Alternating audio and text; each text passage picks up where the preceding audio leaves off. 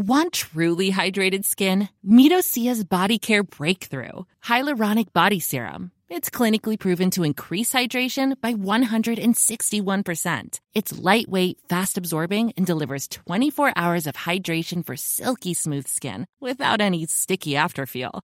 Treat your skin to clean vegan skincare from Osea. Get 10% off your first order with code SUMMER at OseaMalibu.com. That's O S E A Malibu.com code SUMMER.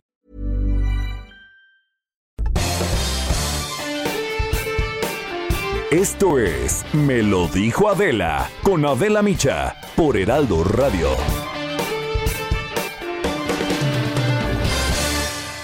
La imagen del día.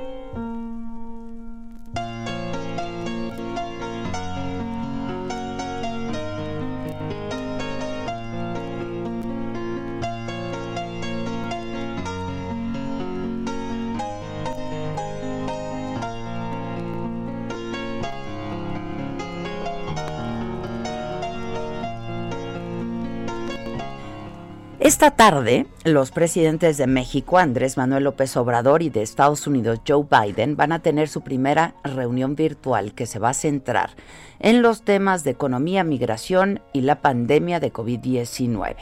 El viernes pasado, el canciller Marcelo Ebrard confirmó la primera reunión bilateral y dijo que una nueva etapa de cooperación se inicia. Esta reunión ocurre en el marco de la llegada del nuevo embajador de México a los Estados Unidos, Esteban Moctezuma. En un comunicado que se publicó en la página de la Casa Blanca el sábado, Jen Psaki, secretaria de prensa, informó que ambos líderes van a discutir la cooperación en migración, los esfuerzos conjuntos de desarrollo en el sur de México y Centroamérica, además del COVID-19 y la cooperación económica.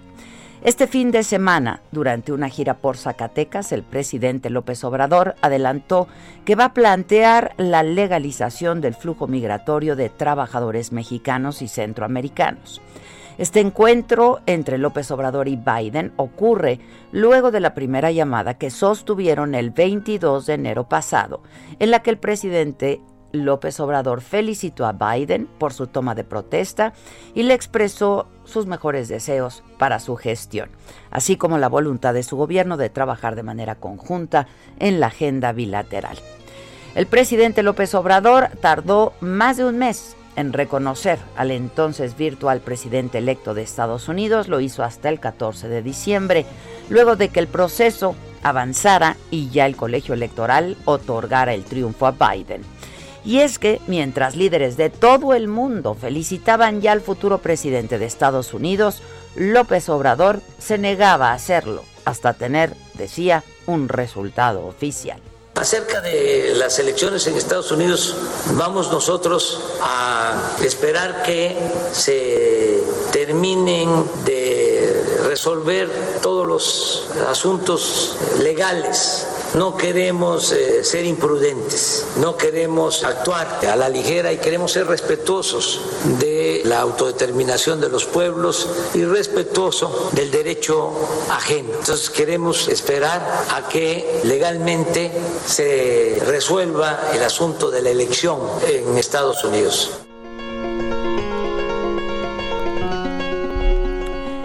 El presidente de México mantuvo una buena relación con Donald Trump, así lo reconoció hasta el final, el último día de su gestión. En julio del 2020, López Obrador hizo su primera visita de Estado al extranjero y fue justo a Estados Unidos.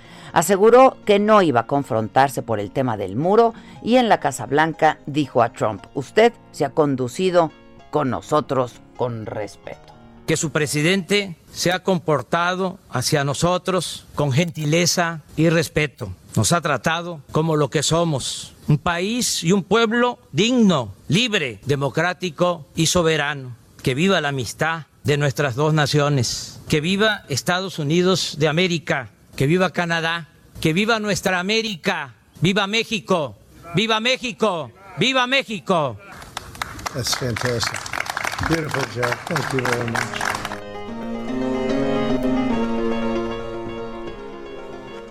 Mientras que el entonces presidente Donald Trump se refería a López Obrador como su amigo. Solo quiero decirle que es un enorme privilegio que esté con nosotros y poder tenerle como mi amigo. Tenemos una gran relación desde el principio, dice Trump. En Estados Unidos hay una extraordinaria contribución de los México-estadounidenses en cada industria, cada comunidad y cada faceta de nuestra nación. Del arte al comercio, de la ciencia a la medicina, la gente de México es increíble.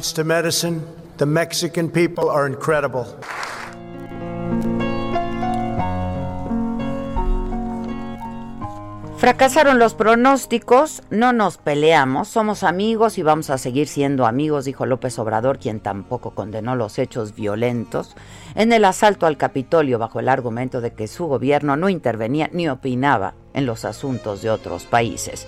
Sin embargo, sí condenó que Twitter cancelara, cancelara la cuenta de Trump y pidió que a nadie se le quitara el derecho de transmitir un mensaje.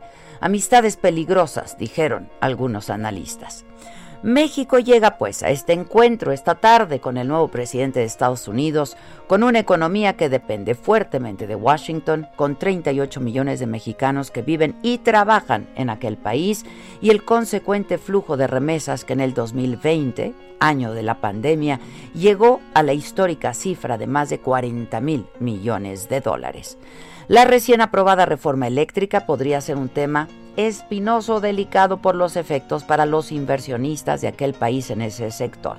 El tema de los derechos laborales también podría provocar discrepancias según los expertos en la relación bilateral. Catherine Tai, la próxima representante de comercio de Estados Unidos, adelantó que sería un encuentro cordial porque hay coincidencias en temas como la pandemia y la migración. Además, que no está en el ánimo de ninguno de los dos presidentes, dijo, la discordia y la confrontación.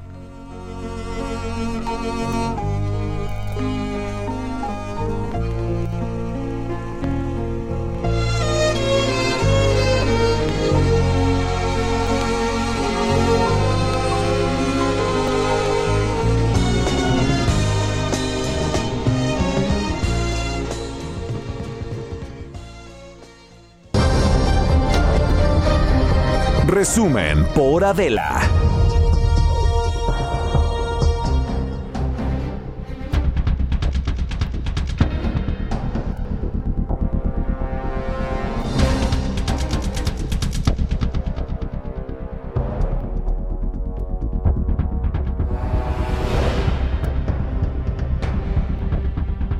Hola, ¿qué tal? Muy buen día. Los saludamos con mucho gusto y que estamos iniciando esta semana ¿Qué es hoy? ¿Lunes 1? Lunes primero.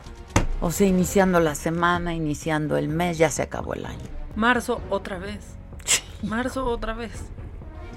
Y ya se acabó el año. ¿Hace calor aquí o soy yo? Hace calor en todos lados, muy impresionante. ¿Qué onda con el calor? no, no, no, no, no, O sea, ayer, el fin de semana, ¿qué onda con la calor? La calor, los moscos, ya. No, no, no, no, no, sí está esto del cambio climático. Verano, estamos en verano aunque seguimos en invierno. yo ayer de verdad sí estuvo. Y que tú tengas calor. Y que yo tenga calor, sí está. Está caña. Bueno, pues los saludamos con mucho gusto. Lunes, primero de marzo. Eh, muy contentos de poder estar de nueva cuenta junto con todos ustedes, saludarnos. Esto es, me lo dijo Adela, nos escuchas por el Heraldo Radio y por supuesto nos puede seguir también en eh, la plataforma de Saga a través de Facebook y de YouTube. Ya estamos, ya estamos. Así es que saludos a todos quienes nos siguen a través de Saga y a través, por supuesto, del Heraldo Radio. Aquí andamos. Em, y bueno, hoy eh, la información, lo más importante de la información, el presidente dijo que los temas que va a abordar esta tarde, estaba prevista esta reunión a, mediodía, pero hoy confirmaron que em, sería entre las 3 y las 3 y media de la tarde, y dijo el presidente que su reunión con Joe Biden en eh, pues los temas de la agenda serían fortalecimiento de la relación México-Estados Unidos, las vacunas, dijo, si es que el presidente de Estados Unidos dijo que querría abordar el tema, que no quería él imponer ninguna agenda, migración y Temec. Este encuentro va a ser, les decía, tres y media de la tarde. Hoy mismo se van a dar a conocer, dijo, los detalles de la reunión.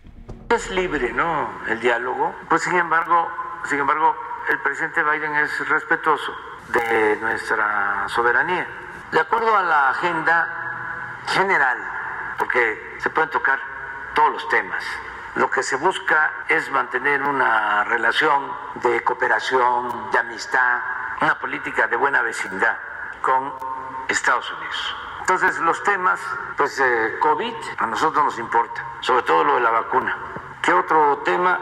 Lo migratorio, la seguridad, lo que se ha estado planteando, el cambio climático y el tratado comercial y todos los otros temas que resulten. Bueno, y el presidente eh, celebró que 25 gobernadores del país se hayan adherido a este acuerdo nacional por la democracia. Agradeció la confianza de cada uno de ellos y espera que el resto de los gobernadores, que más gobernadores se sumen a este acuerdo. Y eh, bueno, pues se refirió al caso del gobernador de Tamaulipas, Francisco Javier García Cabeza de Vaca, y el presidente López Obrador pidió, pues dijo de manera muy respetuosa, pero solicitó, Ojalá, dijo el presidente López Obrador, que la Cámara de Diputados dé a conocer el expediente completo de cabeza de vaca para que se sepa eh, pues de manera puntual de qué se le está acusando. Dijo esto, pues le ayudaría al gobernador, nos ayudaría a todos, ayudaría a la transparencia, dijo. Se va a aclarar bastante y es sano para la vida pública el que se dé a conocer el expediente. Creo que es sano para el gobernador, para la Fiscalía, para los legisladores, también para nosotros en presidencia y para todos los ciudadanos. Porque ahí está, supongo, del porqué de la solicitud de desafuero.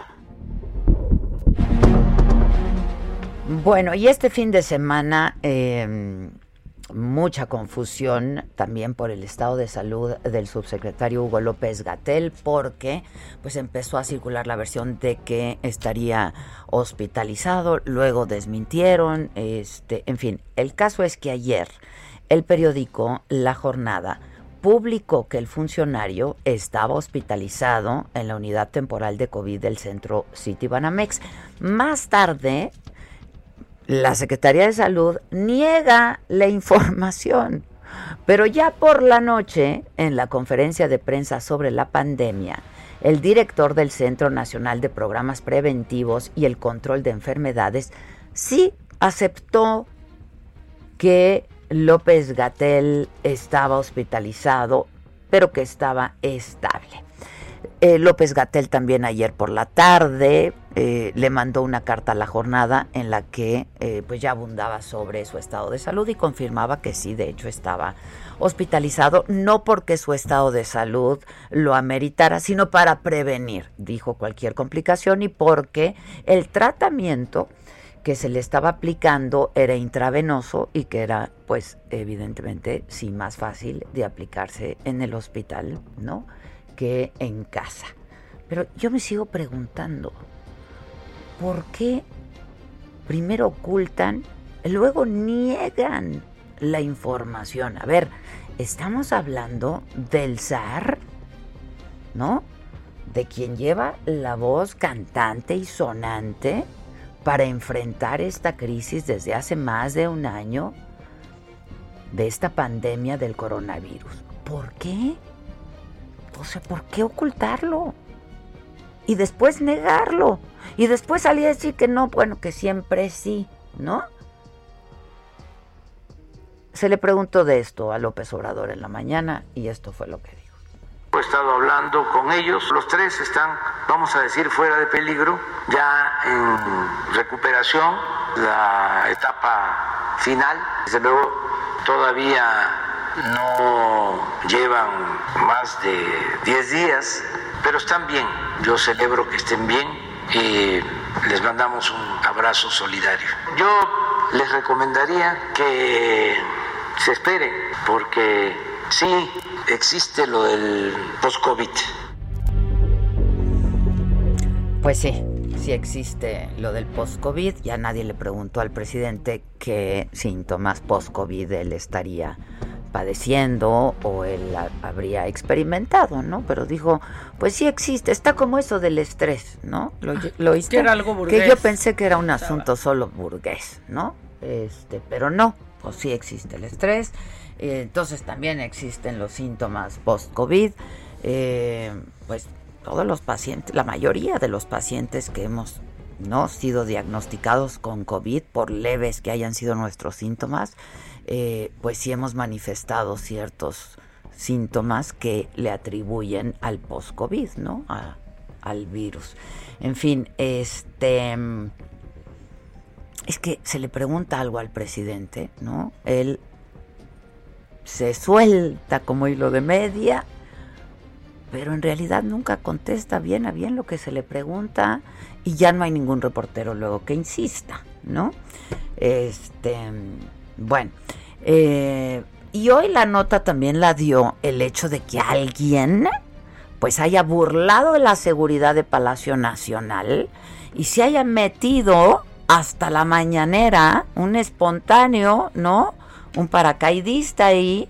¿Cómo es posible que pueda haber alguien que haya burlado la seguridad en Palacio Nacional. El presidente dijo, bueno, es que antes pues estaba el Estado Mayor Presidencial, ocho mil elementos para cuidar al presidente, que eso no es exacto, ¿no? Presidente López Obrador no, no eran ocho mil elementos para cuidar a los presidentes en turno, pero en todo caso me parece delicadísimo, ¿no? Si es que ocurrió de esa manera. Voy contigo, Misael Zavala, ¿cómo te va? Buenos días. Buenos días, Adela, buenos días eh, al auditorio. Efectivamente, como bien lo comentas hoy, eh, pues entre las notas destacadas que dio el presidente en esta conferencia mañanera, pues está la situación de que este muchacho, José Luis, de 31 años, pues logró burlar la seguridad de Palacio Nacional y entró al Salón Tesorería habló de frente por unos 40, un minuto más o menos, Adela, con el presidente Andrés Manuel López Obrador, esto todo durante la conferencia de prensa mañanera, eh, esto se dio mientras Ricardo Sheffield eh, daba pues el informe de todos los lunes sobre acerca de los combustibles, de quién es quién sobre eh, la gasolina, el diésel y, y el gas, y bueno, el joven aprovechó eh, esta situación donde ya el presidente no estaba hablando, el presidente da eh, a inicio de la conferencia mañanera de los lunes una, un avance, digamos, de todo lo que se va a dar en esta conferencia de prensa. Eh, dejó de dar este, este avance, pasó la palabra a Ricardo Sheffield y el joven aprovechó esto pues para llegar hasta el podio y acercarse al presidente López Obrador. ¿Por dónde salió Misael? Entró por la puerta principal donde todos los reporteros entramos. por esa puerta entró, él estaba eh, en las sillas que estaban eh, pues ubicadas a, un costado de esa puerta y eh, pues más atrás. Hay muchos reporteros que llegan más temprano donde pues se colocan en los primeros lugares de las filas. Él tomó una silla más o menos de la parte trasera y bueno esto ocurrió que será unos tres o cuatro minutos después de que arrancó esta conferencia de prensa mañana del presidente. Y bueno eh, pues eh, el joven eh, pues logró burlar esta seguridad, se dirigió directamente al presidente Andrés Manuel López Obrador, quien estaba eh, parado a un lado de la pantalla esta gigante que se que se ubica a espaldas del presidente López Obrador, donde presentan diapositivas, presentan imágenes. El presidente estaba parado en ese a un lado de su PowerPoint que le llaman. Exactamente, el PowerPoint.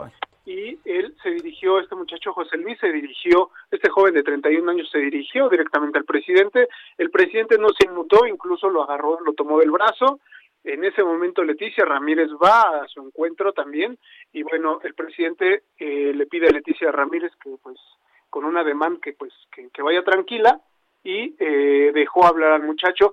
Esto mientras eh, pues la conferencia de prensa ha continuado porque Ricardo Sheffield pues no se detuvo en ningún momento aunque veía de reojo que, que el presidente eh, pues había sido abordado por este joven. Eh, Ricardo Sheffield no detuvo la conferencia de prensa mañanera, estuvo hablando sobre este tema de los combustibles, mientras por alrededor de 40 segundos, un minuto, el presidente eh, pues recibía a José Luis, quien bueno pues le expuso que vive una situación difícil desde que estuvo en prisión durante dos años, acusado pues de posesión de droga. El muchacho le explica que bueno eh, pues le sembraron esta esta evidencia y pasó dos años en prisión en Durango y ahora pues no encuentra trabajo, es un ex convicto que bueno eh, tiene eh, una madre a la que tiene que mantener y pues no encuentra trabajo, esto le hizo esta desesperación según eh, ya después lo que explicaba Leticia Ramírez que es la encargada de atención ciudadana, pues le hizo a esta, esta persona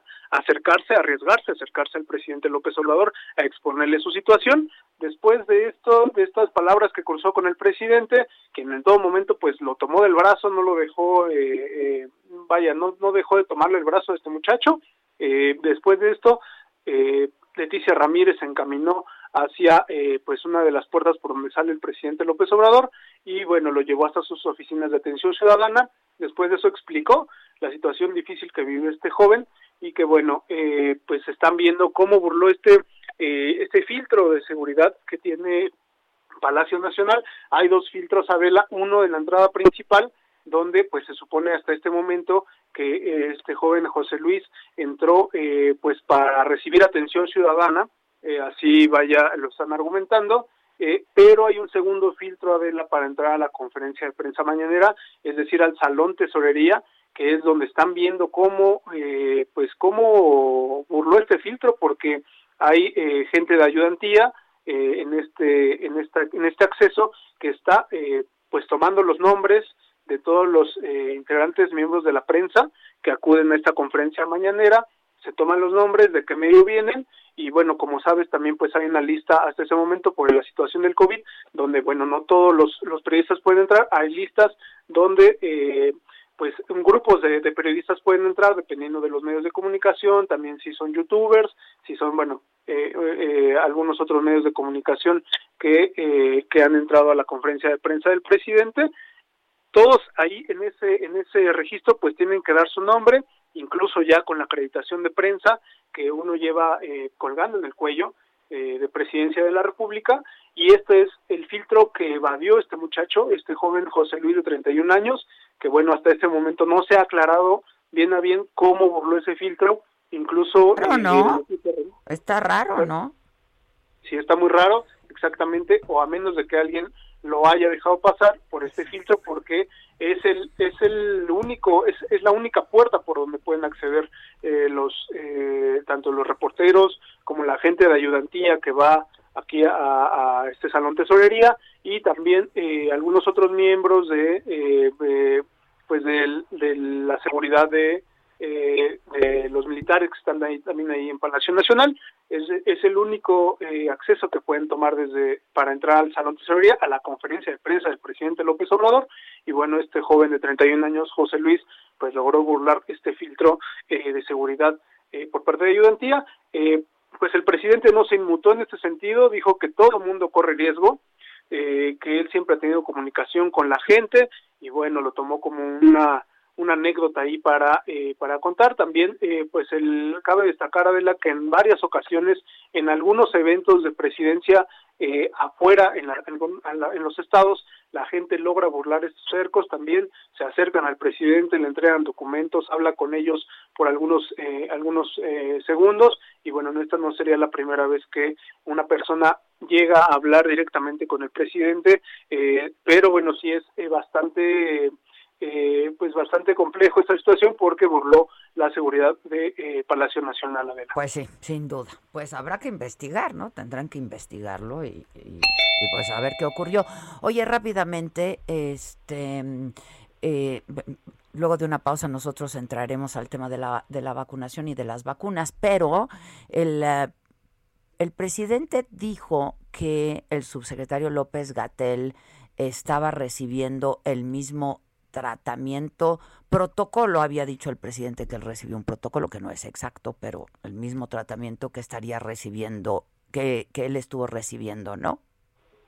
Sí, efectivamente, Adela, eh, el presidente señaló esto, que está recibiendo, que bueno, que están fuera de peligro tanto Hugo López Gatel como los secretarios de Defensa y Marina, Luis Presidente Sandoval y Rafael Ojeda, también están fuera de peligro y que están recibiendo, todos reciben el mismo tratamiento, incluso eh, eh, pues también están colaborando para... la, la pregunta es si a donde está siendo atendido López Gatel están aplicando también a otros pacientes este tratamiento. Pero bueno, vamos a hacer una pausa. Muchas gracias. Continúa escuchando Me lo dijo Adela con Adela Micha. Regresamos después de un corte. Regresamos con más de Me lo dijo Adela por Heraldo Radio.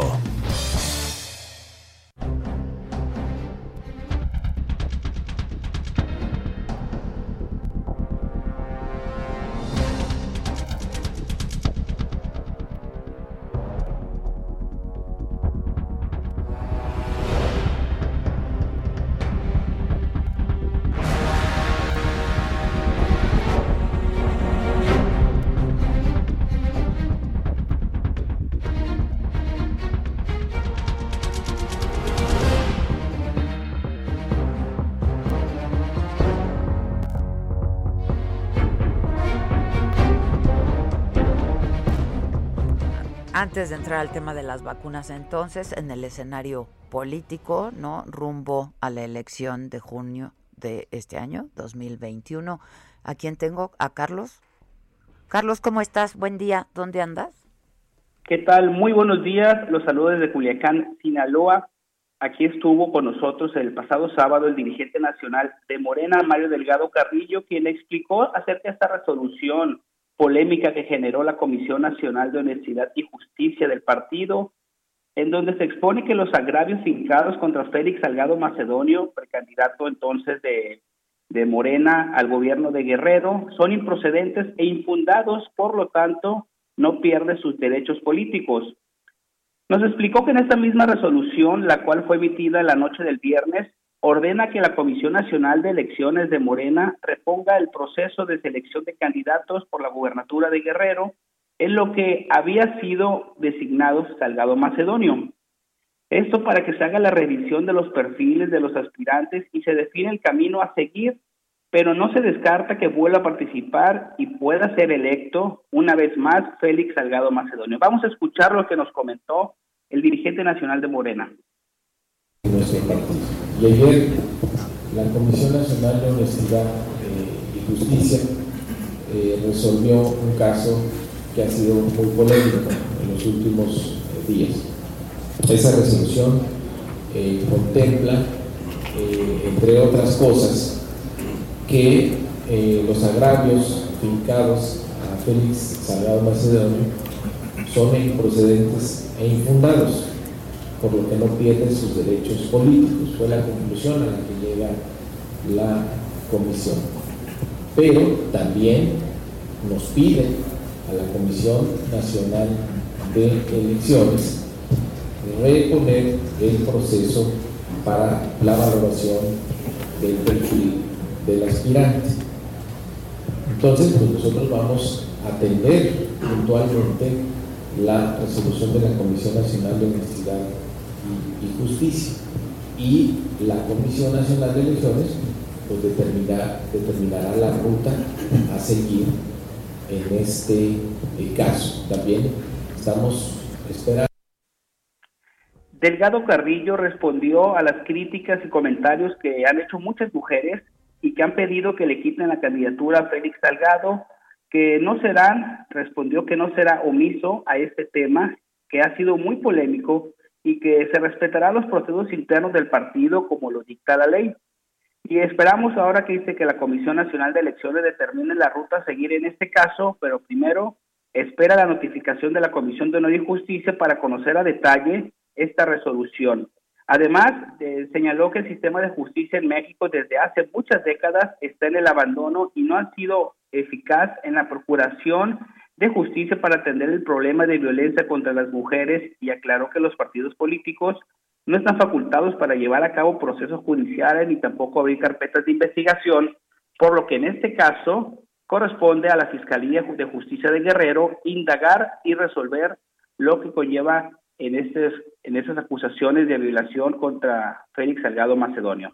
Hasta aquí mi reporte. Ya, bueno, sobre este mismo tema, este, la senadora de Guerrero, Nestora Salgado, dijo también que va a buscar la candidatura de Morena por Guerrero. Esto eh, justo por lo que tú explicabas, eh, Carlos, de que la Comisión de Honestidad y Justicia del partido ordenara reevaluar los perfiles de los aspirantes y de momento retirar la candidatura a Félix Salgado Macedonio, lo que no significa que lo hayan bajado de la candidatura, ¿no? Simplemente que se repone el proceso, se vuelve a hacer. Este dijo Néstor Salgado, ya es tiempo de que una mujer gobierne el estado de Guerrero. Sobre este mismo asunto, esta madrugada lo hablábamos ahora un poco fuera del aire. Pablo Almilcar Sandoval, quien es eh, bueno, era otro de los aspirantes a la candidatura, dijo que él se bajaba ya de este proceso interno de Morena, este, y pues inmediatamente, una vez que Pablo Amílcar hizo público esto, Salgado Macedonio le agradeció a Pablo Amílcar el gesto, dijo, es un gesto humano, que abona a la cuarta transformación que encabeza el presidente López Obrador. Yo no sé si ya todo esto de la reposición del proceso, el hecho de que Nestora eh, diga que va a buscar la candidatura es otra vez pura simulación o qué, ¿no? Sí, todavía no sabemos qué vaya a ocurrir, porque al final no, han decidido si van a ser un nuevo proceso de, inscripción, si va, va, a haber una encuesta. Todavía no se sabe bien qué van a hacer, pero... lo que dijeron es que ya no iba a volver a... Que, que ya no habría encuestas, ¿no? Que nada más... O sea, lo que se repone es el estudio de los perfiles. Sí, así es. Es lo que hemos entendido, pues. Hay que recordar el tuit que publicó Félix Salgado después de la resolución de, de la Comisión Nacional de Honor y Justicia, dando a entender de que él sigue en la pelea. Sí, efectivamente. Bueno, pues vamos a estar atentos. Eh, ¿Cuándo termina, eh, cuándo es el límite para el registro, pues? El límite, pues, el, hay que recordar que ya hubo un registro, ¿no? pero con esta, Guerrero, pero, con este, esta reposición del proceso. Eh, son de los temas que, están pendientes por resolver. Bueno, gracias Carlos, gracias, buen día. Eh, vamos a ir a este otro tema, el panorama general de la pandemia. Ayer se reportaron, como siempre ocurre lamentablemente en fines de semana, eh, pues eh, baja el número de reporte ¿no? de contagios y de fallecimientos, no necesariamente el número de contagios y fallecimientos. Eh, se registraron eh, el día de ayer para las últimas 24 horas 2.810 nuevos contagios y 458 eh, fallecimientos. En el tema de la vacunación, de los más de 15 millones de adultos mayores de 60 años que el presidente López Obrador se comprometió a vacunar para el 15 de abril, es decir, en un mes y medio exactamente, la Secretaría de Salud informó anoche que suman 1.119.000 adultos mayores vacunados, claro, con una primera dosis. Esto eh, representa un 7.46% de los 15 millones de adultos mayores que para el 15 de abril tendrían que estar ya todos vacunados. Y en el caso de la Ciudad de México, la jefa de gobierno Claudia Sheinbaum informó que ayer Ayer se aplicaron 20.489 vacunas a adultos mayores de las alcaldías de Xochimilco, Tláhuac e Iztacalco. Ahí continúa la vacunación, con lo que suman ya 108.134 primeras dosis aplicadas en cinco días en estas alcaldías. Eh, y por cierto, el sábado, si fue el sábado, eh, que llegaron 800.000 vacunas de Sinovac, eh, provenientes de China, eh, por lo que en total, bueno, esta farmacéutica, Sinovac, ha enviado ya un millón de dosis de los 10 millones a los que se comprometió a vender a nuestro país. De estos 10 millones llegaron ya un millón este, de vacunas. Este mediodía, acuérdense, y hay que estar atentos, David Colmenares, el titular de la Auditoría Superior de la Federación, va a comparecer ante la Cámara de Diputados. Esto, bueno, pues ya toda la semana pasada estuvimos hablando de este tema por el error en el costo de la cancelación del nuevo aeropuerto internacional de la Ciudad de México, de acuerdo al reporte de la auditoría eh, del 2019 eh, que pues aquí hablamos con el auditor y nos dijo que había sido un error. Em, pues no, no fue un error de dedo, evidentemente, no estamos hablando de 250 mil millones de pesos, no. dijo que fue un, un, error de metodología, ¿no? Este, que no nos alcanzó a quedar claro eh, de qué trate, pero bueno, este, va a estar este mediodía en diputados. Eh, que es a quienes les tiene que reportar y se espera pues que haya una serie de cuestionamientos importantes, ¿no? relacionados con estas auditorías hechas a la cuenta pública de la administración del 2019. Tengo hablábamos del tema de Guerrero y de que se iba a reponer no este de que la comisión de honestidad y justicia del partido eh, ordenó que se revaluaran los perfiles de los aspirantes eh, y por lo tanto, de momento, retirar la candidatura Félix Salgado Macedonio y que por lo tanto eh, la senadora por Guerrero, Nestora Salgado, dijo que buscaría la candidatura de Moreno a la gubernatura. Y la tengo en la línea telefónica. Nestora, ¿cómo estás? Buenos días. Hola, ¿qué tal? Buenos días. Muchas gracias por tu espacio. No, al contrario, Néstor, a ver, platícanos, eh, ¿qué es lo que te animó finalmente este, a, buscar la candidatura? Porque, pues parece que Félix Salgado Macedonio está cincho, ¿no? Este, se repone, pues se repone este proceso, este, pero, en fin, no se van a volver a hacer encuestas, ¿o sí? que no sé si tú nos puedas explicar más sobre esto. Bueno, yo creo que yo sé lo que ustedes saben, lo que se dijo que se iba a reponer el proceso. Y bueno, yo estoy inscrita desde el inicio. Yo me inscribí desde el inicio como aspirante. Eh, cuando, cuando yo me inscribí, eh, yo siempre dije que, que respetaría el triunfo de, del que fuera, ¿no? Que me sumaría a apoyar al que quedara y así lo hice. Al inicio, cuando mi compañero este, Félix Salgado Macedonio fue ganador, pues yo le reconocí su triunfo y estuve, estoy ahí para apoyar y lo que sea, ¿no? Siempre, este, pues por el proyecto. Pero ahorita que dijeron que se vuelve a reponer, pues eh, para mí fue lo más normal volver a intentar participar para ver si tenemos la oportunidad nosotras las mujeres, que de hecho las mujeres estamos muy vetadas, muy discriminadas en Guerrero, y siempre en la política yo creo que no, no hay mucha oportunidad para mujeres. Pero igual así estoy intentando. Ah, yo reconozco y, te puedo decir que el proceso que se está haciendo lo respeto, respeto el proceso que, que llevó el Comité de Honor y Justicia, respeto la decisión y dijeron que había una reposición de proceso y pues me anoté, me anoté para participar. Eh, tenemos la idea firme de continuar con el proyecto de Andrés Manuel López Obrador, a quien admiro, y este y para mí es importante este proceso.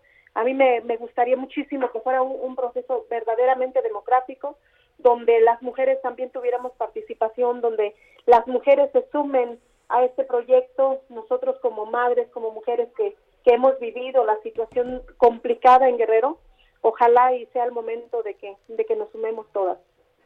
Ahora, eh, cuando me dices espero que sea un proceso verdaderamente democrático, ¿te parece que el pasado en el cual salió seleccionado Félix Salgado Macedonio no fue democrático?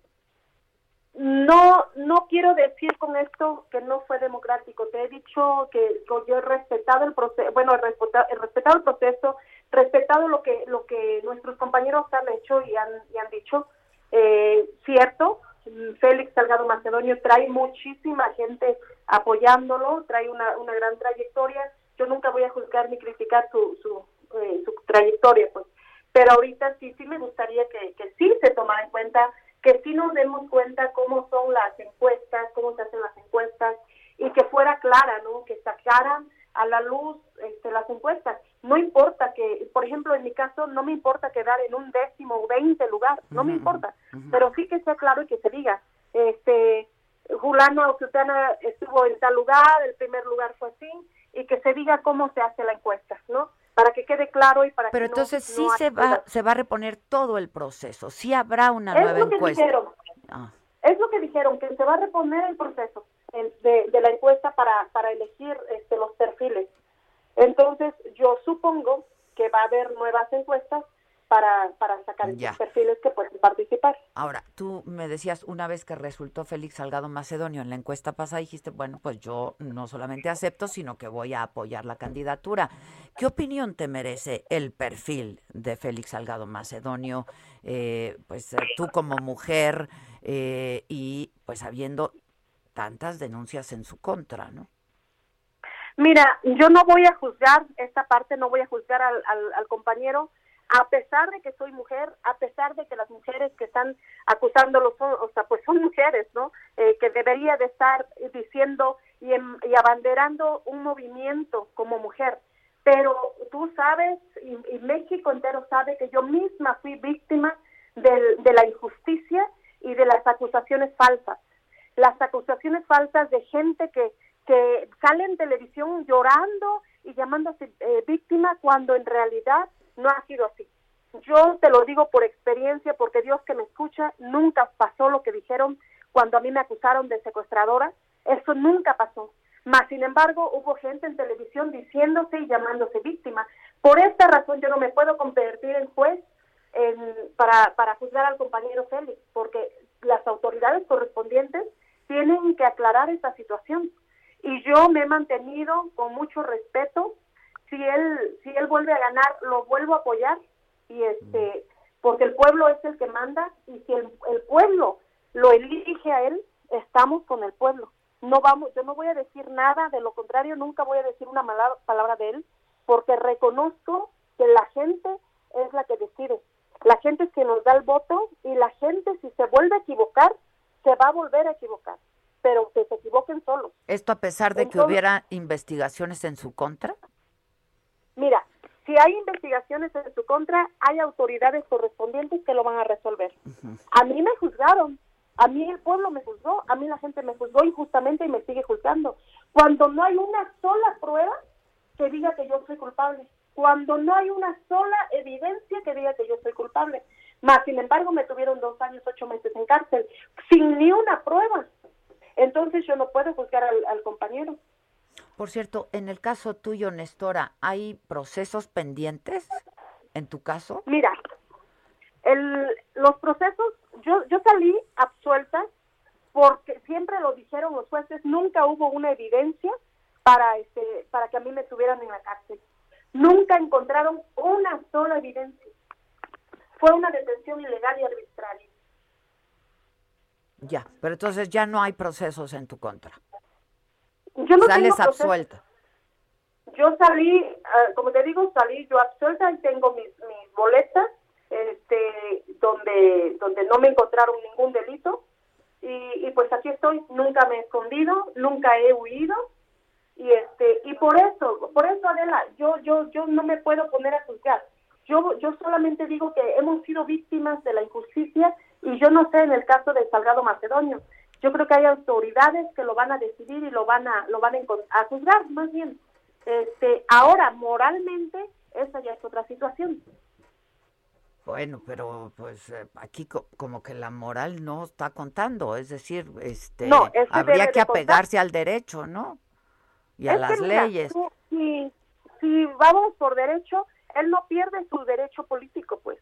Entonces, si vamos a hablar de derecho, él no pierde ningún derecho. No, No, no, lo pierde, no lo pierde porque hay una, hay una investigación, entonces no hay tiempo de que se haga la investigación hasta antes de la elección seguramente. Pero mira, si te das cuenta, ¿cómo es posible que de la de- del tiempo que tiene la demanda ahorita estén haciendo la investigación? Entonces hay que llamar a, a- a cuentas las, per- las personas que estuvieron en su momento para hacer la investigación. ¿Por qué es ahorita y no en su momento? Oye, O sea, ¿por qué, por qué ahorita hay prisa y en su momento lo callaron y lo taparon? Entonces aquí, si hubiera culpables, son muchos. rápidamente, Pablo Amílcar ya se bajó. Este, Beatriz Mojica, ¿estaría otra vez en la contienda entonces? No la he escuchado, no la he escuchado y siento mucho que Pablo Amílcar se haya bajado. Considero a Pablo un buen compañero, un gran luchador, un gran alguien que ha hecho un gran proceso, ha, edificado, ha construido en Guerrero y de verdad siento que se haya, haya bajado, este, porque son, es, de la gente que tiene que estar.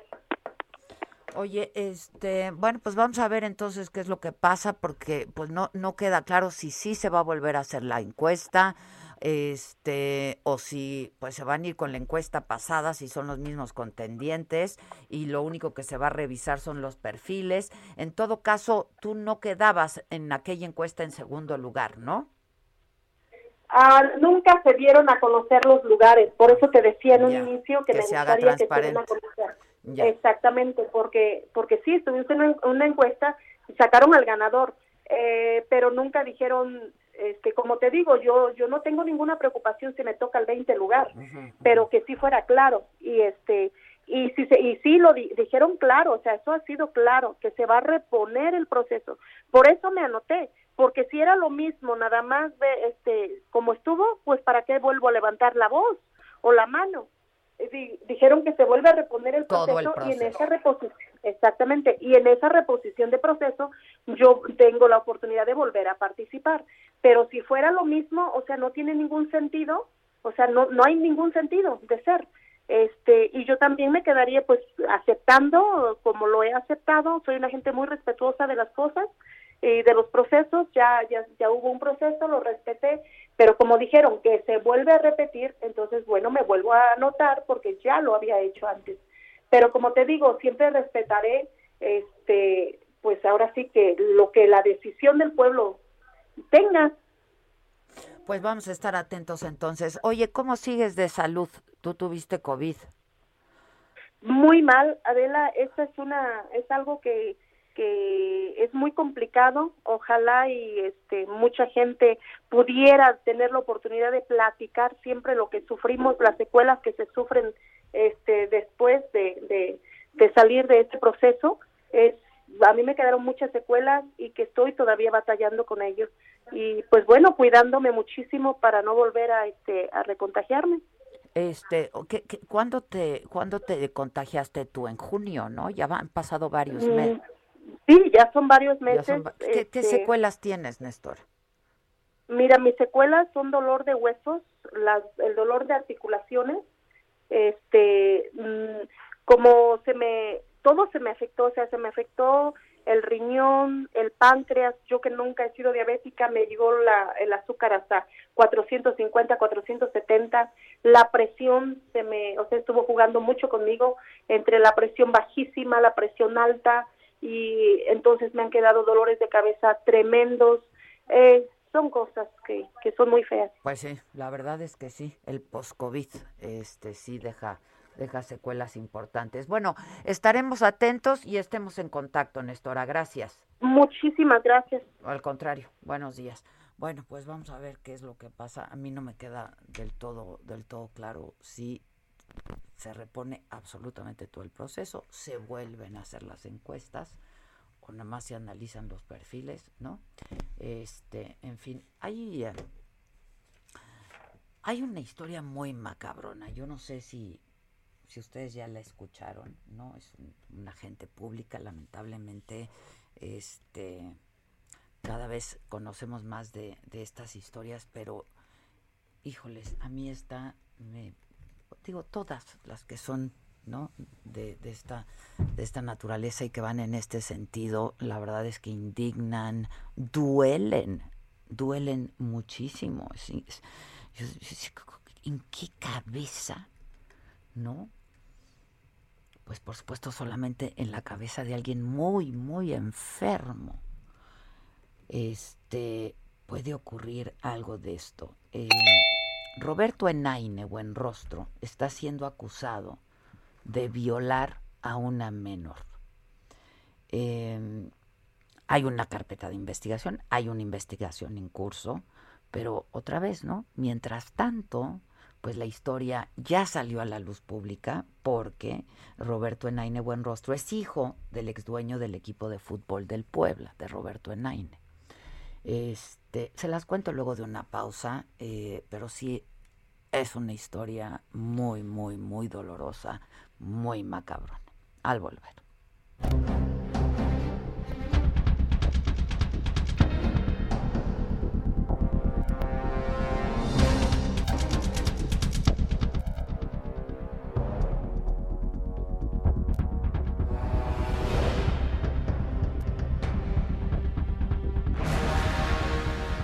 Continúa escuchando Me lo dijo Adela con Adela Micha. Regresamos después de un corte. Esto es Me lo dijo Adela con Adela Micha. Ya estamos de regreso.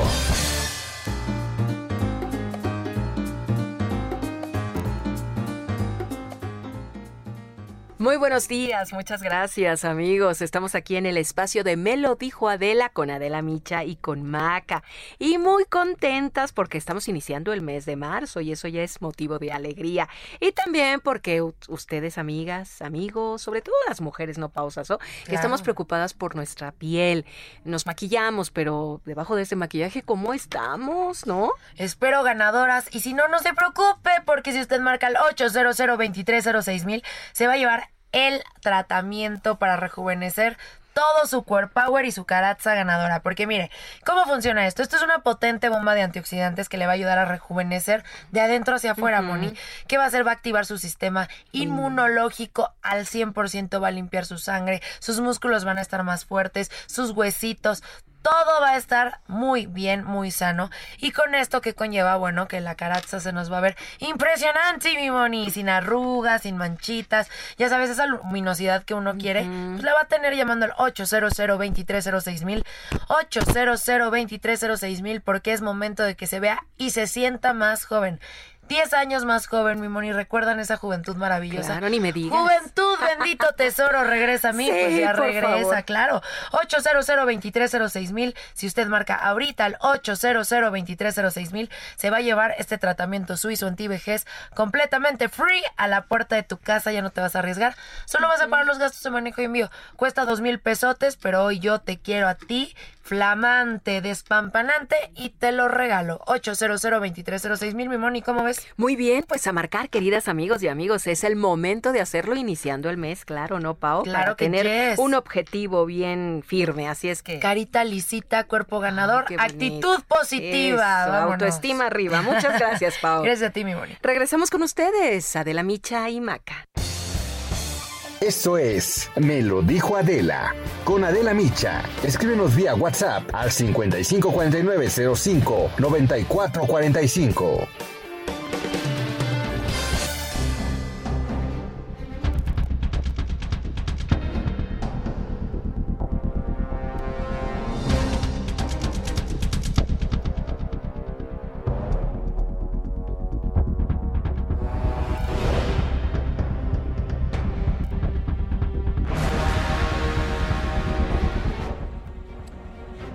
Les voy a contar, ¿no? Porque esa es mi obligación, contarles y ya ustedes pues tendrán más elementos este para hacer su propio juicio. Pero pues este no es un asunto de dogma, hay una investigación en curso. Es una historia, digo, no es la primera lamentablemente, ojalá fuera la última. Eh, hay muchas historias, muchas más de las que quisiéramos que ocurriera de esta, de esta naturaleza. Es una gente pública y se ha hecho público. Y nosotros siempre le hemos dado voz y espacio, por supuesto, a pues las víctimas de estas historias. Este, pues no sé cómo calificarlo, porque no tiene ningún calificativo, ¿no? Este, pero se llama Roberto Enaine Buenrostro, es hijo del ex dueño del equipo de fútbol Puebla está siendo acusado de violación en contra de una menor. Esa menor es su propia hija. Dentro de la carpeta de investigación, eh, que bueno, tiene pues el número de folio, etcétera, etcétera, etcétera, que inició en noviembre del 2018. Es decir, ya pasaron más de dos años. Está a cargo de la Fiscalía Central de Investigación para la Atención de Delitos Sexuales de la Fiscalía General de Justicia Capitalina. Con motivo de esta investigación, se tuvo conocimiento que esta niña fue víctima o comenzó a ser víctima, no sabemos, ¿no? ¿Cuánto duró? Se supo que a los cuatro años, pero no, no sabemos.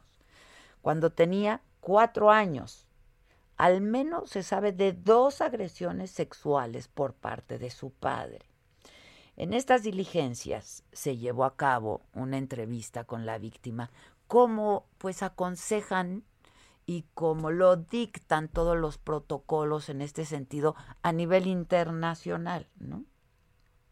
Es una herramienta interactiva que se llama Bosti, es un sistema que emplea un personaje virtual, pues para facilitar que los menores de edad que pues eh, tienen una conducta que pudiera asociarse a una agresión sexual, eh, puedan expresar lo que les ocurrió.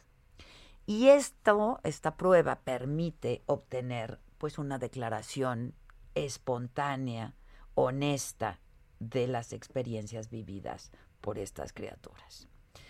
Cuando esta niña niña, es una criaturita de cuatro años. Fue entrevistada con este método, insisto. Dijo que había sido su padre, Roberto Enaine Buenrostro, quien habría abusado sexualmente de ella. Y como parte de este procedimiento penal seguido en su contra, otra vez desde octubre este, se abrió la, la, investigación en noviembre del 2018 y en octubre del año pasado, del 2020, fue citado a audiencia inicial por la Unidad de Gestión Judicial 6 del Tribunal Superior de Justicia de la Ciudad de México para hacer de su conocimiento las diversas imputaciones que obran en su contra, pero no se presentó, alegando estar contagiado de COVID-19. Bueno, luego, en enero ya de este año, 2021, fue citado otra vez, audiencia inicial, pero fue cancelada esto debido a la suspensión de actividades del Poder Judicial con motivo de la pandemia. Pese a esta investigación penal que afronta el padre de esta menor y contra la voluntad de la menor, porque así lo manifiesta, ¿no? La niña tiene que convivir dos veces por semana con su supuesto agresor. Lo hace a través de videollamadas. Son supervisadas, son eh, llamadas que, videollamadas que son supervisadas por personal del Centro de Convivencia Familiar Supervisada del Tribunal Superior de Justicia de la Ciudad de México, derivado de una resolución judicial emitida por el Juzgado Décimo Segundo de lo Familiar de la Ciudad de México en el expediente, ahí está el número del expediente, es el 1959-2018. Con la evidencia que obra en la investigación que demuestra los delitos de violación equiparada y abuso sexual cometidos en contra de la menor, bueno, pues lo que se espera es que la Fiscalía General de Justicia de la Ciudad de México actúe en este caso y en Naine Buen Rostro, pues tenga que afrontar la imputación que obra en su contra misma que está sustentada por pruebas, como la opinión del perito en psicología adscrito a la Coordinación General de Servicios Periciales de la Fiscalía General de Justicia de la Ciudad de México y de la psicóloga de la Asociación para el Desarrollo Integral de Personas Violadas, ACE, entre otras especialistas, pues que han dado su opinión al respecto. Hay eh, un libro bien interesante porque yo conocí de un caso terrible también, de un padre que eh, había abusado de su nieta, de su nieta, o sea, un abuelo de su nieta. Yo conocí este caso eh, y de hecho me, me, me buscaron las partes, ¿no? Eh, y me mandaron un libro interesantísimo que debo encontrar por ahí de, de cómo se hizo, ¿no? Este, este, este análisis, porque es bien difícil, ¿no? Como, pues cómo victimizas de nuevo a una niña de cuatro años, ¿cómo le preguntas directamente qué pasó? ¿Cómo una niña va a señalar a su propio padre o a su propio abuelo? Pero hay ciertas conductas, ¿no? Que denotan eh, un abuso. Y otra vez, ¿eh? A los niños hay que creerles. Hay una película bien interesante al respecto. También a ver si me acuerdo. Yo la vi con Víctor, mi hermano. A ver si Víctor nos está escuchando y me dice. Porque una de las secuelas del post-COVID, en mi caso, es la memoria. Que ya de por sí. Este, pero bueno, em, y entonces, pues se basan en este tipo de estudios internacionales y en estas herramientas que se usan a nivel internacional para saber si efectivamente un niño ha sido agredido y abusado sexualmente. En fin, es un caso que no puede quedar en la impunidad, en el presunto, ¿no? Este, porque pues esto, hablando de secuelas, deja unas heridas terribles, imagínense, en la formación de una criatura, ¿no? Entonces, así como yo les decía, a las mujeres siempre hay que creerles, a los niños también siempre hay que creerles. El principio es creerles e inmediatamente investigar qué es lo que está pasando, porque tienen conductas erráticas, ¿no? Este, de pronto, pues los niños tienen conductas que no, no son habituales en ellos, manifestaciones raras, este, se ensimisman, ¿no? Se aíslan en algunos casos, en otros casos, pues hacen pues otro tipo de, manifestaciones, ¿no? Cada niño lo manifiesta de manera distinta, pero pues hay estudios en relación a esto. No puede quedarse así. Yo no, les decía, no sé ni cómo hablar de, de esta persona, qué mente, ¿no? ¿Qué alma puede hacer una cosa así? Y está muy macabrón y pues lo consignamos ahora que se dio a conocer, ¿no? Este, pues porque sí es una agente pública, como ha sido el caso de otras personas que han sido públicas, pero a mí se me han acercado muchas personas que no han sido públicas y he compartido sus historias. Este, en fin, hablando de, de cosas macabronas, yo creo que no hay nada, nada que pueda ser más terrible que una historia como esta. Este es de terror, esta película, como decía yo hace un rato. Este, ni en las más mentes más maquiavélicas y prolíficas de las historias, de las películas y de los libros puede resultar en una historia como esta de terrible el abuso a una menor, a tu propia hija. En fin, este, no sé tú qué traigas, hija. Hijos hijos, hijos, está, está terrible, pero tenemos que distraernos un poco con algo siempre tienes más este, macabrón. Siempre tienes. Ah, dice Víctor que creo que se llama Don't Tell, no lo mm. digas. Este, a ver si la encontramos. La vimos juntos, Vic, creo que fue Netflix, no me acuerdo. Este. Ay, la quiero ver. Ah, sí, sí, hay que verla. Bueno. Pues nada, ponga la musiquita y, no sé, nos vas a hacer reír. haz lo que, haz lo que te toca, mamáquita, haz lo que te Esto es Lo Macabrón.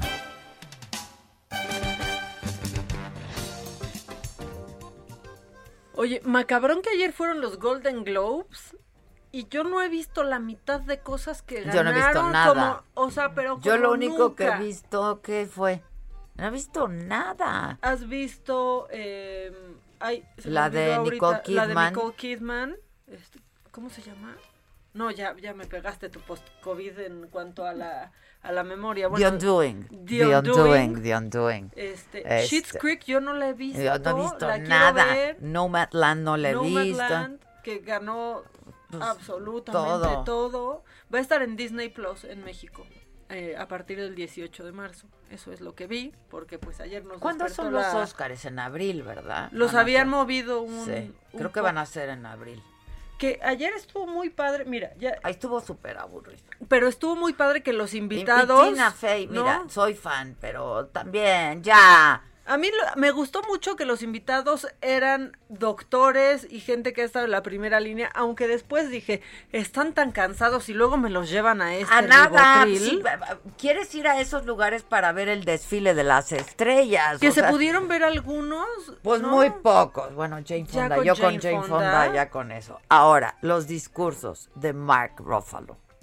Es que yo amo a yo Mark también amo a Mark Ruffalo. Y de Jane Fonda. Y la esposa de Chadwick Boseman, Sí, que, recibe el premio a su nombre. Sí, yo dije, qué, qué cosa, qué cosa. Ahora, la verdad que qué buenos son los gringos para hacer tele, ¿no? La verdad, o sea, lo hacen bien. A mí, Tina Fey me aburrieron, ya, ya. Ya, chiste- yo ya tuve suficiente más de Amy. Poehler y Tina Fey Sí. en las entregas de premios, que de repente estaban como en dos foros distintos. Sí, claro, una ¿no? estaba en Los Ángeles y la Y otra otra- estaba en. Nueva York. Sí, sí, claro. Tina Fey en Nueva York. Tina que Fey en Nueva York, evidentemente. Una neoyorquina. Eh, pero fíjate que de lo que quería hablar es de Chadwick Boseman, porque justamente, pues ahora que, que dicen mucho de no hablar del peso de las de las personas, ¿no? Ni cuando suben mucho de peso o cuando bajan mucho mucho de, de peso. Lo que le pasó a Chadwick Boseman, quien no lo ubique, era Black Panther y murió a causa de, de cáncer hace, hace unos meses. Subía fotos, Adela, y le empezaban a decir, es drogadicto, se mete todo, vean cómo va con Qué las feo, adicciones. Para que vean cómo no hay que hablar y no hay que prejuzgar. Exactamente, porque en realidad estaba teniendo, eh, pues estaba muriendo de, De de cáncer. cáncer. de colon. Que es, terrible. Y estaba muy, es muy uno de estos cánceres terribles. Muy chavo, treinta y tantos. No está solo, de- solo mal decir que gordo, decir que flaco y criticar por ello también está muy mal porque pues uno nunca sabe qué es lo que está pasando en el cuerpo de esa persona y por qué su cuerpo está cambiando, está cambiando tanto. Dicho lo anterior, dicho lo anterior, fíjate que este video en en España se nos está haciendo viral, se llama Hola 2021 y viene viene al caso porque pues estamos un poco en la misma en México. Dura dos minutitos, pero yo creo, y ustedes también lo van a creer, que no tiene desperdicio, porque nos han pedido mucho las autoridades desde hace un año y hemos respondido. Y ahora quién le toca responder. Este es el video que está haciéndose viral en España y que se debería de hacer viral aquí también. A ver, bien. A mediados de marzo del año 2020 se decretó en España el estado de alarma bajo la crisis y emergencia sanitaria del COVID-19. Este vídeo no es para todos, sino para unos pocos, los mismos que no habéis parado de pedirnos cosas desde entonces. Nos pedisteis que nos quedáramos en casa y lo hicimos. Nos pedisteis que nos pusiéramos una mascarilla con su valor añadido y lo hicimos. Nos pedisteis que cerráramos nuestros negocios y lo hicimos. Nos pedisteis como docentes que educáramos a las futuras generaciones vía online sin ayuda de nadie y lo hicimos. Nos pedisteis como sanitarios que dobláramos nuestros turnos con una bolsa de basura como protección y lo hicimos. Nos pedisteis como empresarios que enviáramos a miles de personas al ERTE y lo hicimos. Y lo hicimos porque sabíamos que era lo mejor para nosotros. Pero llegados a este punto, es el momento en el que nosotros os tenemos que pedir algo a vosotros. Os pedimos que no subáis la luz en plena ola de frío. Os pedimos que no aumentéis la cuota de los autónomos cuando llevan meses sin poder trabajar. Os pedimos que no paralicéis el 20% del presupuesto en investigación pública porque nos seguimos muriendo de cáncer. Os pedimos que blindéis los contratos de las personas que estuvieron en primera línea de batalla, que apreciéis el arte y la cultura de este país, que entendáis que la hostelería es importante para todos. Os pedimos que no subáis el sueldo cuando España se muere. Os pedimos algo muy sencillo. Os pedimos respeto, dignidad y honor. Porque si algo hemos dejado claro durante este año es que España está muy por encima de vosotros. Y ahora nos pedís que votemos. ¿A quién? ¿A cuál? Está claro que España necesita un capitán para un barco que va a la deriva, pero no está entre vosotros. No os olvidéis una cosa, somos 47 millones de españoles y vosotros solo unos pocos. Ah, hola, 2021. Ay, qué, ¿Qué tal? Está de bueno. Se me puso la piel chinita. a mí también. Está Tati Ballesteros y la verdad es que aplica muy bien sí, claro para México. Aplica muy bien para México, Dime si no está macabrón. Sí, está macabrón. Muchas veces lo que queda ya queda acá perfecto, ¿no? Sí. Siempre, casi siempre, de hecho, siempre, siempre, siempre aplica. Oye, ¿y quieres más macabrón? Siempre. Bueno, pues fíjate que este, este joven. Ay, macabrón también. ¿Qué? Que luego, luego ayer la Vox sacó, después de los Golden Globes, las 20 mejores vestidas. Perdón, no había nadie bien vestido más que Jane Fonda. Es que hicieron como su. Y la. Y... Alfombra desde casa, que a mí me parece. La verdad, qué horror, qué depresión, la alfombra desde casa. Este, solamente Jane Fonda, quien no se compra ropa hace años. Claro. Aparte, ya lo ha dicho, no su smoking blanco, divino, ¿no? Eh, su pelo perfecto. El color del pelo, Maca, no, Maca. El color del pelo. Es que podríamos dedicar una hora a hablar de, Jane, Fonda, y nos sobran cosas. Pero el color de pelo me encantó porque era como plateado, pero como con violeta, con, divino, de Del azulado. que le llaman. Usó fanciful. Guapísima, qué bárbara. Que hay un documental padrísimo ¿eh? de ella en HBO Go. Lo descubrí ayer. Esperando el capítulo nuevo. ¿Lo viste? no lo acabé, es que salió muy tarde. Yo ya no lo no Me quedé dormida. Pero hay un documental muy bueno en HBO Go de Jane Fonda, por si quieren verla porque es activista desde sensacional. veintitantos. El año pasado y antepasado que la arrestaban cada viernes. Iba ahí. Excuse me, ma'am. Sí, ya iba ahí esposada, feliz y sonriendo. Sí, qué mujer, eh, la verdad, qué mujer. Me dio mucha tristeza que eh, la película de mm, de Sofía Loren no ganara. ah, este, sí. Porque la, ¿ya la viste? The Life Ahead. sí, claro. Me qué Ganó mejor canción nada más que ganó Laura, Laura Pausini, la compositora. pero qué, qué bárbaro. Qué mujer también, ¿eh? Este, la actuación de ella, del niñito. El niñito. pero además ella, ¿no? Este... Pues yo creo que o sea, desprendiéndose Súper valiente. del ego, de la vanidad, o sea, una mujer que pues siempre ha sido ¿no? Este, pues de las mujeres más bellas del mundo.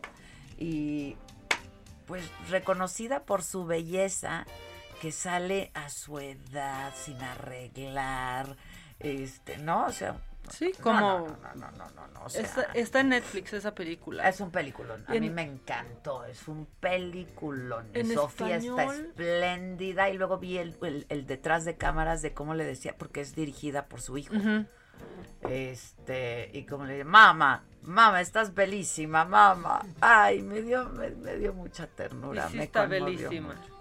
Bellísima. A mí me gustó muchísimo. En español se llama La vida antes sí. Ah, la vida Por si la quieren buscar. Ah, en inglés es The Life Ahead. Exactamente. Muy bueno también. Y bueno, The Crown se llevó todo. También es. Menos Olivia Colman. ¡Ay, no! Pero se llevó el príncipe Carlos, que también, qué bien. Lady, D, sí, muy, bien. Lo hicieron muy bien. Margaret Thatcher. Margaret Con una calaca y qué joven es, Es una chamaca. Si no han visto la verdad, Crown, véanla. Qué buena, qué buena caracterización de todas, de todos en, en The Crown. Yo ¿eh? estaba en shock de, ¿no habla así? ¿Cómo? ¿No habla así? ¿No es, no, es una señora mayor? Así hablaba la Thatcher. ¡Qué bárbaro! Sí. Miss Thatcher. Miss Thatcher. Sí, a mí me, eso eso me gustó y me emocionó. Hace muchísimo calor aquí adentro, no pueden abrir ahí. Hace un calorón en la ciudad, en toda la ciudad. Bueno, pues rápido con lo macabrón. Este, para que no le quieran jugar al vivo, si se les andan metiendo pensamientos raros en la cabeza, fíjense, fíjense que detuvieron a un chavo eh, en la Ciudad de México porque se autoasaltó a Adela se autoasaltó para cobrar un seguro, pasó en la alcaldía Benito Juárez. ¿Qué se robó? No, pues lo que pasa es que agarró un vidrio, se cortó un brazo, un poco, para, hacerlo más realista, fue con la policía y le dijo, me acaban de robar cinco mil pesos, fui al cajero, me robaron cinco mil pesos, pues empezaron a ver. Pero hay cámaras en la ciudad. pensando que se los iban a reembolsar. No, no. No, no, pues no, funciona, no, Maca, no. Hay cámaras, vieron que no había sido asaltado, vieron que no había sacado, no se había parado en el cajero, no había sacado dinero, lo cacharon por si le quieren jugar al vivo y cobrar seguros de cosas que tienen, no lo hagan, los van a cachar. No, No, quería cobrar cinco mil pesos y pues se quedó con, con las ganas y con una cortada en el brazo. Mira, pues sí. Profunda. les pasa. Bueno, vamos a hacer una pausa y regresamos. Viene, viene Dominica. Gisela, ¿viene Dominica? Ah, va a estar aquí Dominica, Dominica Paleta, esta, pues, joven mamá, actriz, todo, y se ve muy bien, Dominica. y muy sana, sana, ¿no? Es apasionada eh, por la nutrición. Este, y bueno, pues vamos a hablar con ella sobre un proyecto que trae. Luego de una pausa, no se vayan, volvemos. Continúa escuchando Me lo dijo Adela con Adela Micha. Regresamos después de un corte. Regresamos con más de Me lo dijo Adela por Heraldo Radio.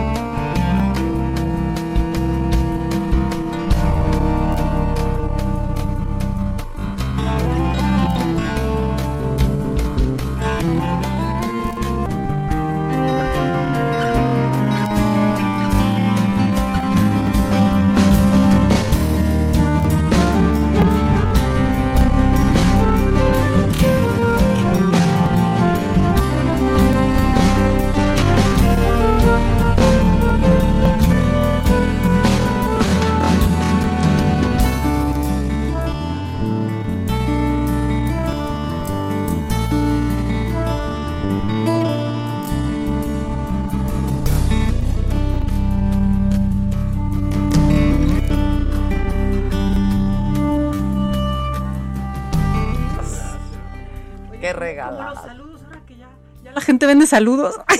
Palazuelos ya, háblale a Palazuelos.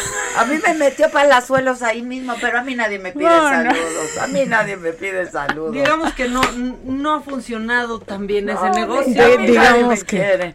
Este, Dominica ya está aquí con nosotros, Dominica Paleta, tal y como lo adelantamos. ¿Cómo estás, Dominica? Además de guapa, joven y bronceadita, es que estábamos diciendo que nos encanta el sol. Somos fans. Yo creo que el astro el, el, rey sol, no lo podemos eh, satanizar tanto como dicen, ¿no? Yo soy muy amante de la naturaleza, del sol, de si veo un lago me aviento y, todo eso. Y estoy muy bien, muchas gracias. Se te ve muy bien. Muchas gracias. muchas gracias. muy contenta. Estoy contenta. Tienes un hijo? Tengo dos hijas. Ah, dos hijas. ¿De qué edad? 14 y 18. 14 ya.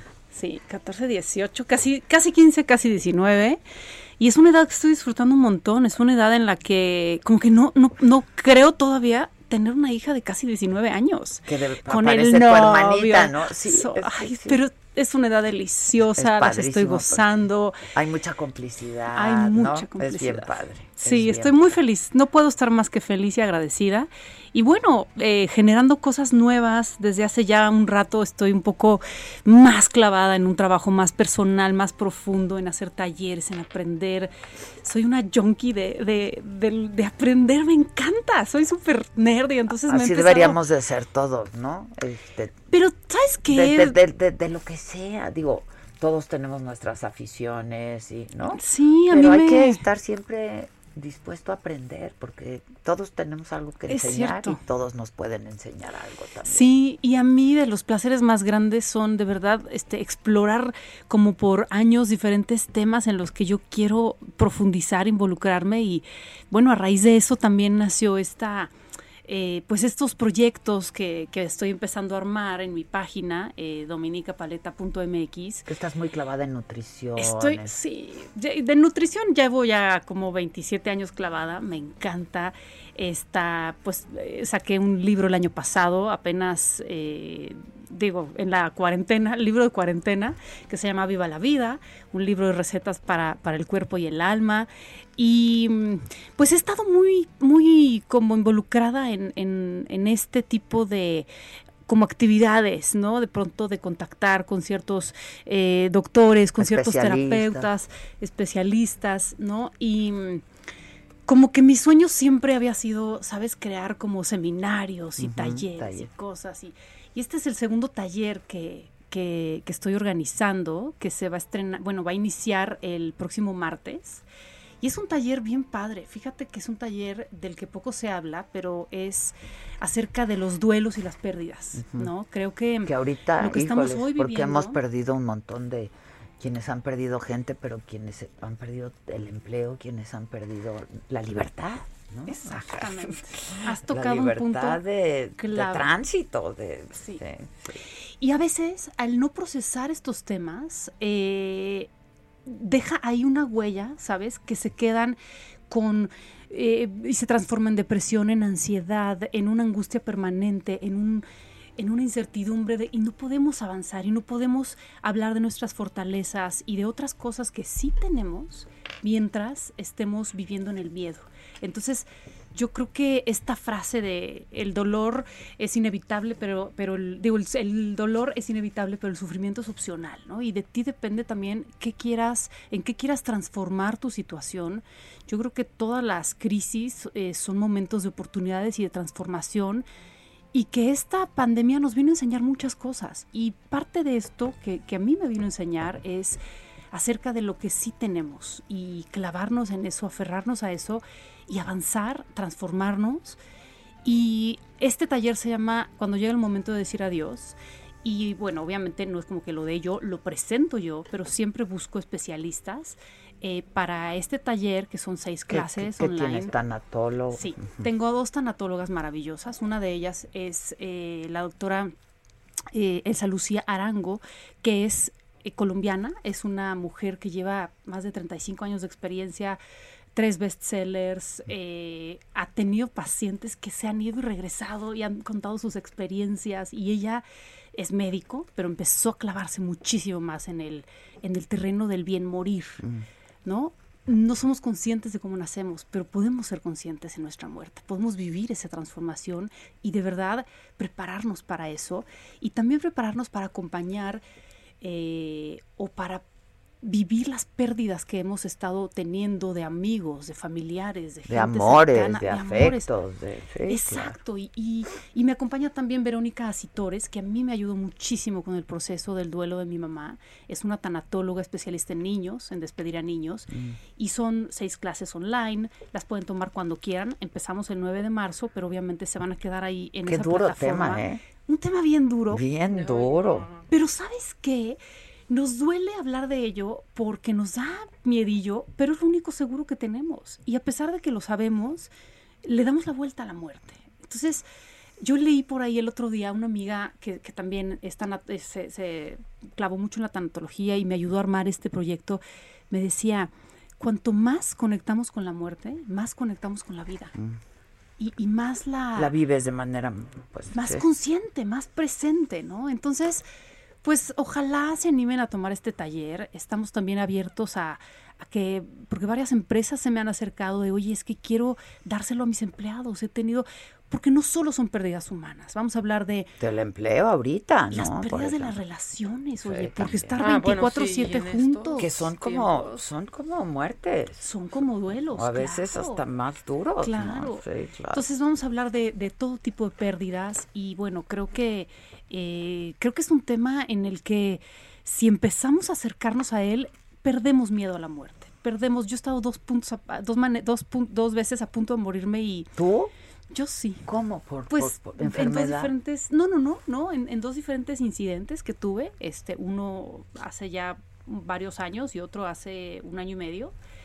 Y te juro que en esos momentos he dicho, venga, o sea, no me toca, quiero todavía gozar a mis hijas, quiero todavía... Claro, es que eh, es, es estar, mucho eso, ¿no? Uf, claro, sí. uf, o sea, si algo me hace ilusión a mí en la vida es, por ejemplo, ser abuela. Sí, claro. O sea, soy así, esas cosas que... Estás muy joven y sé. ellos también, pero no, no, sí, lo entiendo, me, claro. O sea, pero me veo, ¿sabes? A futuro y hay mil cosas que sé que tengo por hacer todavía, pero cuando estás cerca de ahí, y he platicado con amigas que, que, que han estado ahí, muy queridas, y, y todo, o sea, toda la gente coincide en que no está nada mal, ¿eh? O sea, obviamente no es como que me quiero morir para nada. Amo la vida. Mi libro Pero se cuando llama tienes un evento de esa naturaleza, ¿no? De esa mucho. dimensión, sí, claro. Sí, claro, claro. y aprendes mucho.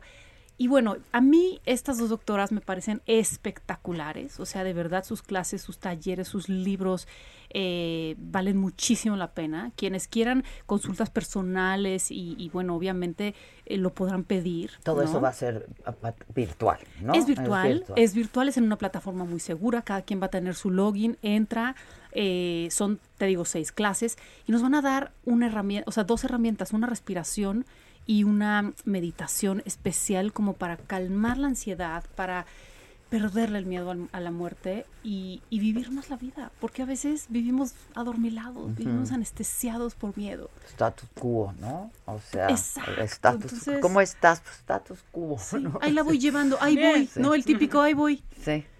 Sí, y no sí, se sí. trata del ahí voy, se trata de, o sea, aferrarnos a esta experiencia que, que yo creo que... Que es una gran, que qué es un- viaje, ¿no? Que es un gran Es viaje, un gran ¿no? viaje, Y entonces la ese verdad viaje es de un los sentidos viaje. y de los placeres y del gozo. Entonces, creo que en la medida en la que estemos más abiertos a hablar de estos temas, vamos a poder apreciar más la vida y lo que tenemos y, y nuestras fortalezas. Porque paradójicamente, digo, los mexicanos que nos burlamos mucho de la muerte y jugamos con la muerte, yo digo, nos comemos la muerte, ¿no? Nos la comemos en pan Sí. y en, en calaveritas Sí. de azúcar y etcétera. Sigue habiendo mucha reticencia, ¿no? Este, Yo creo que es muy folclórico, es- sí, sí. y muy, Muy visual, cultural muy y muy- cultural, sí, pero claro. en el fondo, mira, se Sí, nos hace así. claro. Y Entonces, es, es un hecho. Y, y, y, y las pérdidas y todo este proceso de duelo, pues sí hay que, hay que vivirlo, ¿no? Hay que vivirlo. Sí, y Porque hay que si lo obvias, llega un momento en el que eventualmente llega, ¿no? Entonces, pues, De que llega, llega, que pero llega, entonces llega. hay que No hay que estar... obviarlo, claro. Sí. Entonces, este taller nada más más que lo postergas, pues. Exacto. ¿no? Más que para estar preparados, también es para eh, saber qué hacer, cómo hablar con nuestros hijos que han perdido sus círculos de, de- de estudio, sus equipos, sus, o sea, Sus cuates, sus, sus cuates, cuates. ¿no? El aislamiento, esta sana distancia que yo creo que no El es, aire no es libre, nada ¿no? sana, ¿no?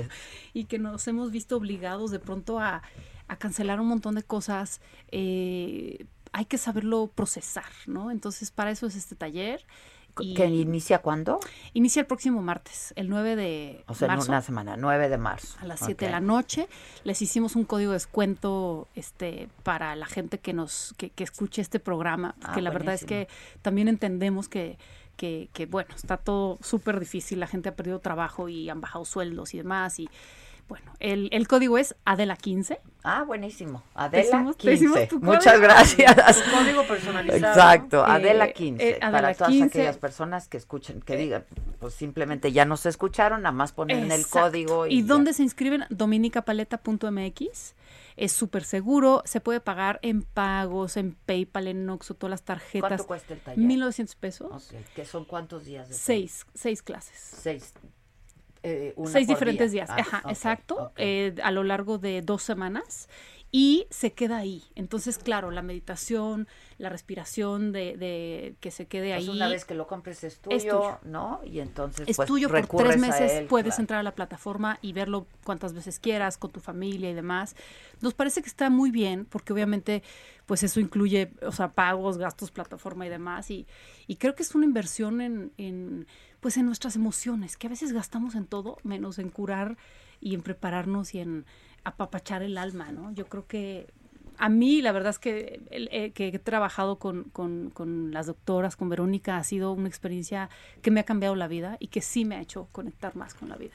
¿Dónde la conociste, por ejemplo? A través de una amiga, Ah, a través de una amiga eh, muy querida, eh, la conocí y yo estaba muy escéptica y además estaba renuente. Mi mamá va a cumplir 10 años en abril de haberse ido y, yo estuve ahí cuando se fue, ¿no? Estuvimos mi hermana y yo de la mano con ella y sí nos ayudó en su momento una, una gran tanatóloga que ahora se dedica a otra cosa y yo después empecé a, a- a buscar otras herramientas y el, o sea, la pérdida de tu mamá es un vínculo muy fuerte. Muy fuerte. O sea, es este primer lazo que te une y, y yo sigo sintiendo como a través de los años, créanme que estoy más conectada energéticamente, o sea, la sueño muchos días a la semana y tenemos una comunicación o sea, que no es en este plano, ¿no? Yo no soy católica, por ejemplo, no, este taller no está enfocado a, ninguna religión, pero sí se habla de un más allá, de un cielo, de una transformación,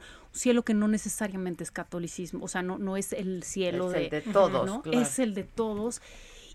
¿Por qué se hablará de eso? Porque las dos han tenido contacto con gente que se ha ido y vuelto muy cañona. Y yo con Vero, bueno, he tenido un trabajo increíble de contactar a mi mamá, digo, ya a nivel personal, impresionante. O sea, y, te puedo decir que las relaciones se transforman, ¿no? Así como los amores se transforman, em, tus relaciones con tus hijos, con tus hombres, ¿no? Se transforman, también se transforman cuando una persona tan cercana y tan amada se va. Sí. Entonces, híjole, se lo recomiendo. Son pérdidas muy dolorosas, la verdad, ¿no? Son este, pérdidas dolorosas. Mi mamá se fue joven, además se fue a los 62 años, o sea, pues con nietos chiquitos. Sí, es una ¿Sabes? Es, es como, pero es la ley de la vida y nos enseñó un montón y, y sigo aprendiendo de esa experiencia. Entonces, pues y bueno. la transmites, ¿no? Porque a tus hijas. Y, sí, sí, yo creo que eso nos toca, ¿no? Y una vez que aprendes, eh, que también vamos a hablar aquí un poco de la misión de vida, de lo que te toca, ¿no? Cuando lo descubres, como que se te abre un mundo de posibilidades también a nivel eh, conciencia, a nivel despertar, que es bien interesante. Oye, este, ¿se pueden inscribir ya? Ya. Ya, o sea, ya. ya. Métanse ya, ya dominicapaleta.mx. Okay. Ahí está todo el temario, ahí está todo planteado que vamos a ver clase por clase. Siempre va a em, ser con ellas dos. Es primero tres, una con, con la doctora Elsa Lucía y después con Vero. Y va a haber una hora para preguntas y respuestas ah, de cada una. Y eso me fascina porque en el taller pasado, sí, en el taller pasado que hice en noviembre, se metió mucha gente y mucha gente es, se vuelve como muy dinámico cuando hay una un intercambio de, de preguntas de la gente muy puntuales y obviamente en el taller, o sea, van a poderlas contactar también a ellas si quieren alguna eh, sesión o consulta o tienen algún tema muy, muy Que la verdad es lo que te permiten estas herramientas, ¿no? La retroalimentación, pues digo, en tiempo real. En, tiempo, tiempo, real. Y es lo que te permiten estas herramientas. Sí, entonces pues aprovechen. Tú vas a estar ahí. Todas, todo el tiempo. voy a estar todo el tiempo. lo voy a estar presentando, voy a estar también, porque he leído, bueno, los libros de Elsa Lucía y he estado, y he trabajado, conozco el trabajo de Verónica, eh, que tiene en sus redes son tanatología-hoy, ¿no? En donde pueden también ver si están interesados en trabajar a nivel más profundo. Este es un taller, obviamente, de, de y ahí está todo el temario para toda la gente.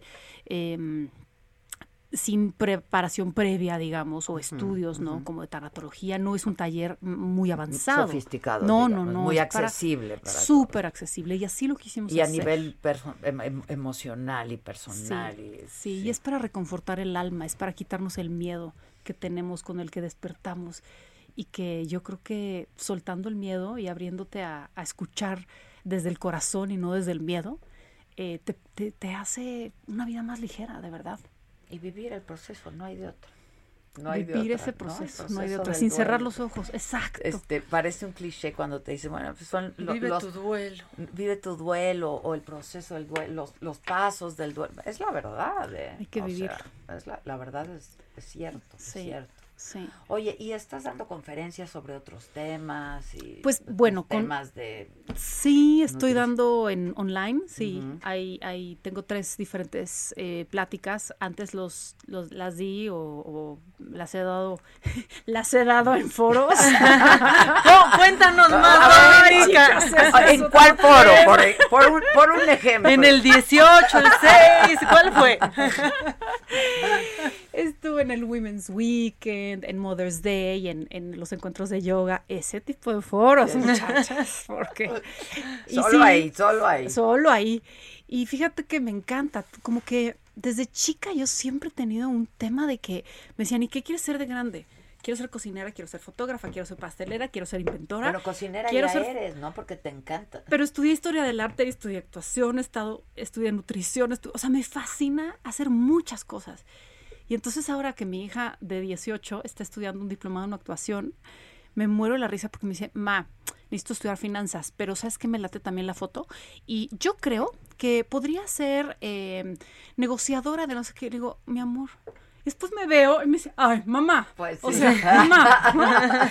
y es esta como como, el hambre de comerle la vida, de disfrutar un montón de cosas, porque me encantan cosas como separadas, o sea, puedes abrir un negocio de comida, de, amores y sabores, y ahí sigue, y, el libro, pero pues siempre he estado, no he dejado de actuar, ¿no? Acabo de terminar una película divertidísima. ¿Cuál?